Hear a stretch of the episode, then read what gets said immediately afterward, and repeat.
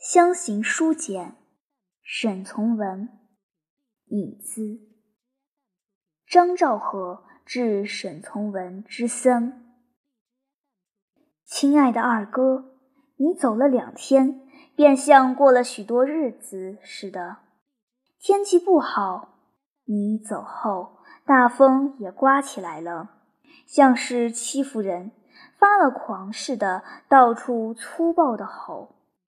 这时候，夜间十点钟，听着树枝干尖的怪声，想到你也许正下车，也许正过江，也许正紧随着一个挑行李的脚夫，默默地走那必须走的三里路。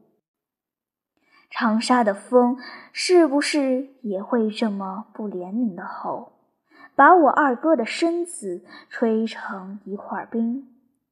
为这风，我很发愁，就因为自己这时坐在温暖的屋子里，有了风，还把心吹得冰冷。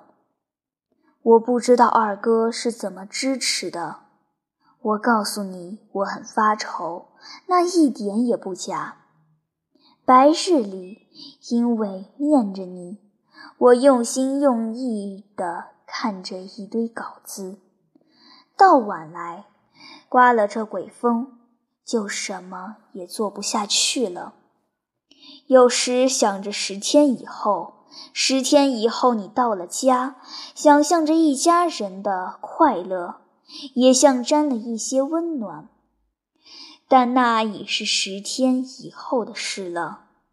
目前的十个日子真难挨。这样想来，不如先打电话回家。倒是顶好的办法了。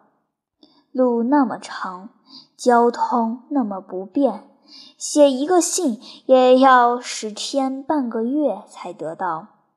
写信时同收信时的情形早不同了。比如说，你接到这信的时候，一定早到家了，也许正同哥哥弟弟在屋檐下晒太阳。也许正陪妈坐在房里，多半是陪着妈。房里有一盆红红的炭火，且照例老人家的炉火边正煨着一罐桂云红枣，发出温甜的香味。你同妈说着白话，说东说西，有时还伸手摸摸妈衣服是不是穿得太薄。忽然，你三弟走进房来，送给你这个信。接到信，无疑的你会快乐，但拆开信一看，愁呀冷呀的那么一大套，不是全然同你们的调子不协和了吗？我很想写，二哥，我快乐极了。同九丫头跳呀蹦呀的闹了半天，因为算着你们今天准可到家。晚上我们个人吃了三碗饭，使你们更快乐。但那个信留到十天以后再写吧。你接到此信时，只想到我们当你看信时，也正在为你们高兴。就行了。希望一家人快乐康健。三三九月晚。